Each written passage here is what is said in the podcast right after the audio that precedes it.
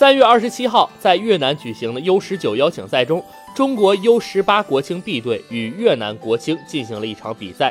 第六十二分钟，越南队率先破门，最终中国 U 十八国青零比一不敌越南。在此前的比赛中，国青一比二输给泰国，二比零战胜缅甸。本场在吃败仗后，以小组赛一胜两负的成绩排名小组第三位。第六十二分钟，越南队后场送出长传，十一号球员禁区内接球横敲，跟上的七号球员一脚射门攻破国青球门，越南一比零国青。最终，国青零比一不敌越南。在此前的比赛中，国青一比二输给泰国，二比零战胜缅甸。本场在吃败仗后，以小组赛一胜两负的战绩排名小组第三。三月二十九号，中国队将迎来三四名决赛，对手是缅甸。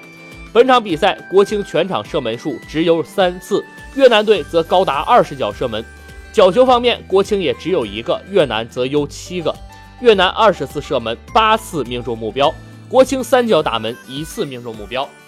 越南队全场制造了一百四十次进攻，其中威胁进攻次数达到八十七次。国青创造了一百零三次进攻机会，威胁进攻次数达到三十八个。